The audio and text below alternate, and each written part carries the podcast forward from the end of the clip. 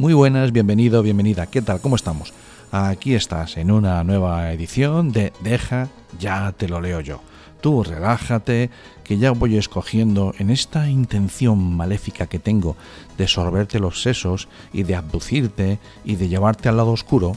Yo escojo las noticias y los artículos que me parecen interesantes y los leo para ti y así te voy comiendo la cabeza que sí, que si no te lo cuentas y no te lo crees. Exactamente, lo que hago es escoger aquella información que a mí me parece relevante en esto de la seguridad digital de andar por casa, que es una de las, bueno, de las líneas que, que tengo en cursos y tutos, y lo que hago es, pues eso, ponerte en las orejitas esa información en texto que veo por ahí que es interesante. Y hoy traigo un 2x1 y un 2 por 1 porque es que aparte de que los dos me parecen muy relevantes, están muy interconectados y tienen que ver con toda esta movida que hay de que si van a prohibir o no el uso de los teléfonos a menores de 16 años.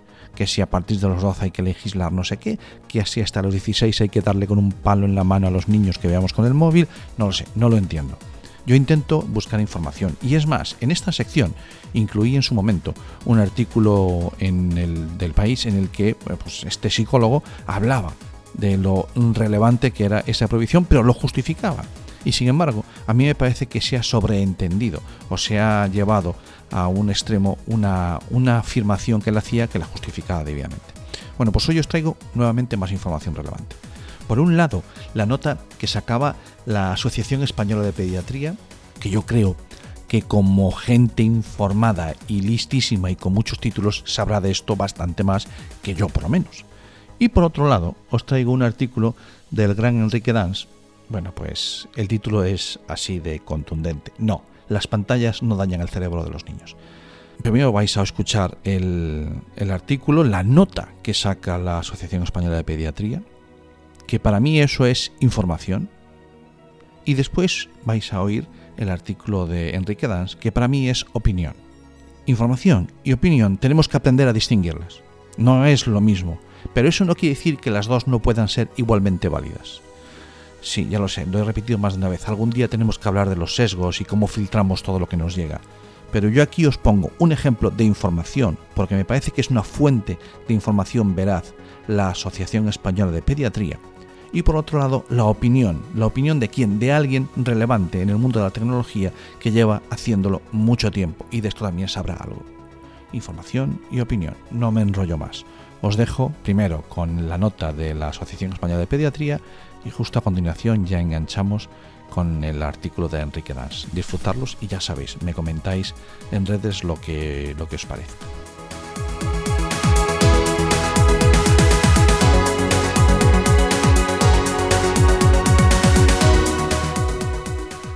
Comunicado de la Asociación Española de Pediatría sobre la edad de uso de dispositivos móviles en la infancia y la adolescencia.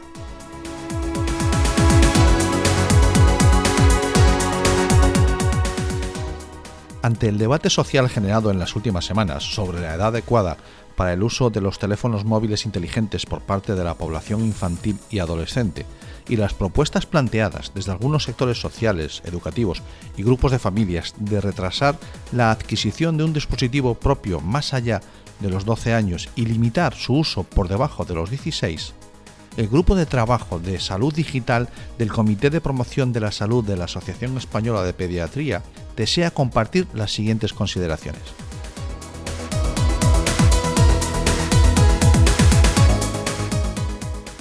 Punto 1 el mensaje de que el uso del móvil por parte de los niños y adolescentes sin una instrucción previa y sin un control por parte de los padres tiene efectos muy negativos para la salud en la infancia y la adolescencia está calando en la sociedad. El mal uso de la tecnología digital afecta a la salud física, mental, sexual y social. En la infancia y en la adolescencia también afecta al neurodesarrollo y al aprendizaje.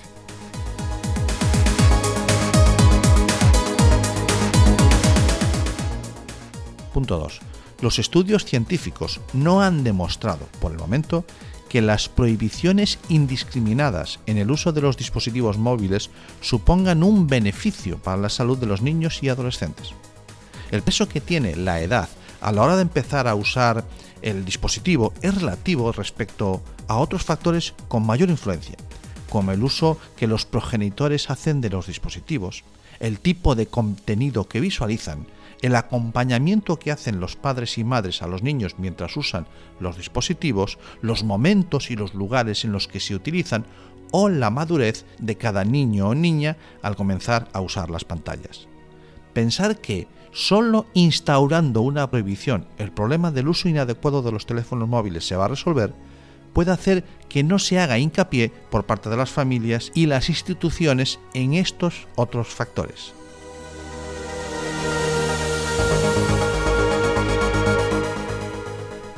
Punto 3.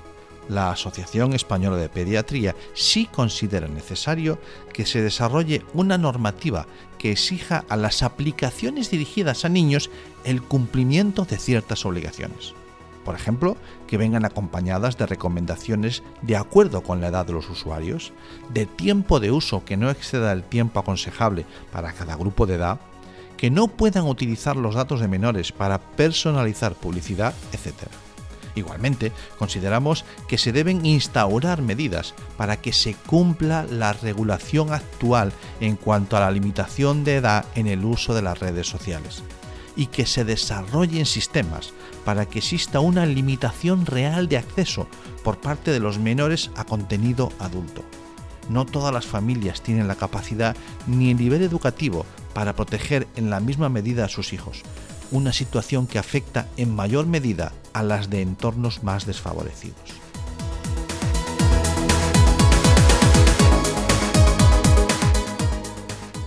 Punto 4. Proteger a la infancia y la adolescencia de los potenciales riesgos de las pantallas requiere una acción colectiva y consensuada entre los progenitores, los centros escolares, las instituciones encargadas de la protección de la infancia, las empresas tecnológicas y la sociedad en general.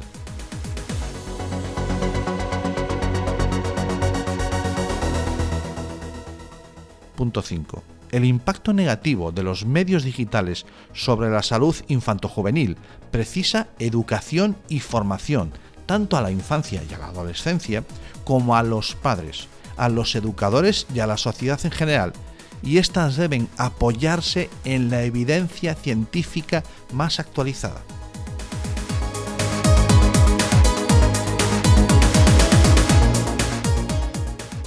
Punto 6 los pediatras estamos comprometidos con la protección de la salud de la infancia y la adolescencia y estamos a disposición de las familias para ayudar a resolver las dudas acerca de estas cuestiones.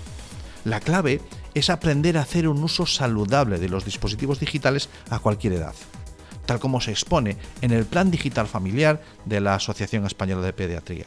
Esta postura ha sido también avalada por la Agencia Española de Protección de Datos y se refleja en la campaña de concienciación con el hashtag Cambia el Plan, que se ha lanzado recientemente con el fin de llamar la atención sobre esta cuestión.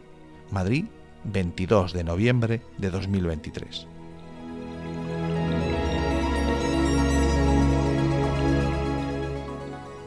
Sobre la Asociación Española de Pediatría es una sociedad científica que representa a cerca de 13.000 pediatras que trabajan tanto en el ámbito hospitalario como de atención primaria.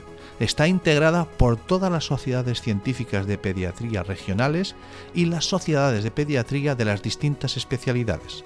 El principal objetivo de la asociación es velar por la adecuada atención sanitaria, fomentar el desarrollo de la especialidad tanto en sus aspectos asistenciales como en los docentes y de investigación, además de asesorar a todas aquellas instituciones competentes en asuntos que puedan afectar o afecten a la salud, desarrollo e integridad del niño y del adolescente, así como divulgar e informar a la población sobre cuestiones de salud infantil.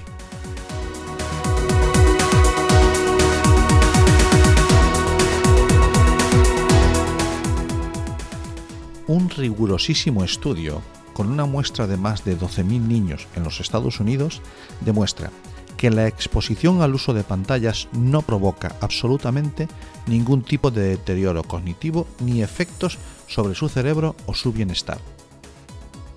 Y que por tanto, todo el absurdo pánico moral desatado en ese sentido es simplemente eso, absurdo e injustificado.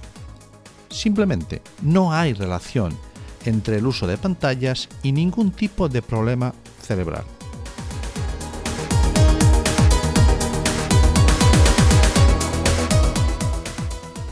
Como es lógico, las pantallas tienen que ser tratadas como todo. Educar en su uso evitando un uso abusivo u obsesivo y sabiendo qué pueden hacer con ellas o a qué páginas acceden, pero del mismo modo en que hay que educar en el consumo de dulces o en cualquier otra cosa. Hablar de terribles efectos maléficos y peligrosos no tiene ningún tipo de justificación.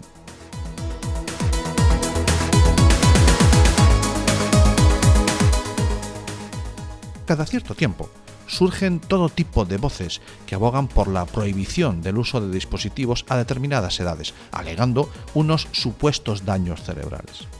Es exactamente lo mismo que se hacía en su momento con los libros o las revistas o que en mi generación se decía de la televisión y tremenda turra que nos daban con ello. Y que posteriormente se ha dicho de los Wallman.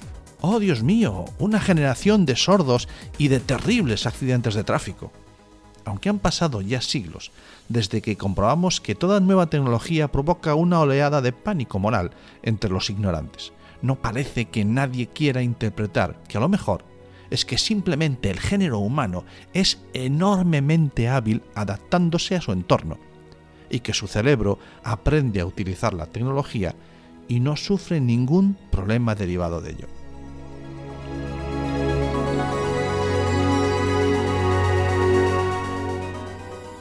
de alguna manera, ese tipo de pánico moral se asienta en la idea de que tenemos que proteger a los niños y utiliza ese argumento para imponerse porque, supuestamente, proteger a los niños es una de esas causas que lo justifica todo, aunque no haya nada de lo que protegerlos.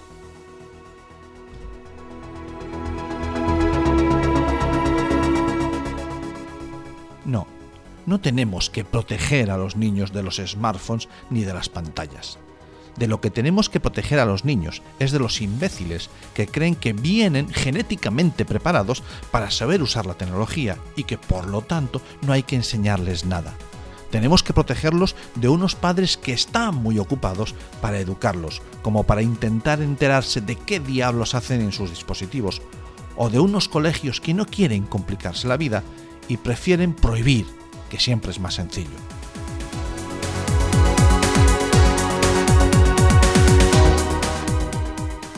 La teoría de que los colegios deben prohibir los smartphones porque los niños se distraen solo ha conseguido, por el momento, el dudoso mérito de que toda una generación sea tan torpe utilizando la tecnología que terminen cayendo en ciberestafas, en fake news y en todo tipo de problemas derivados únicamente de una falta de formación.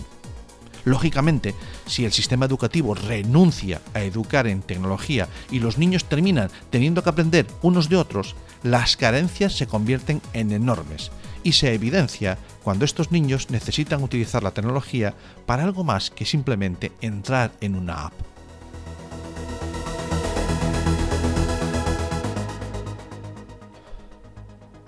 No integrar la tecnología horizontalmente en todos los niveles en la educación, alegando un supuesto pánico moral y unos daños que nadie ha conseguido demostrar, es simplemente irresponsable, pacato y absurdo. La idea de, como es nuevo, es malo y peligroso, es tristemente habitual, más común entre los más ignorantes que entre los más formados, y es muy sencillo refugiarse en ella para defender un tradicionalismo a ultranza, que impide que los niños se preparen adecuadamente para el contexto que les ha tocado vivir.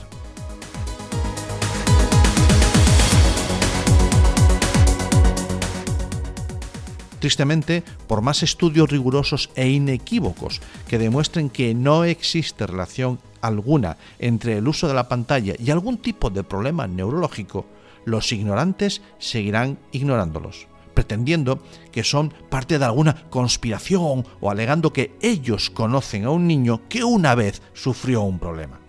Si en lugar de escucharlos, de darles un crédito que no merecen y de incluso permitirles intervenir en el diseño de un sistema educativo, los relegásemos a lo que son, reductos de ignorancia con los que hay que acabar, nos iría mucho mejor como sociedad. Escuchemos a los científicos, no a los ignorantes, por favor.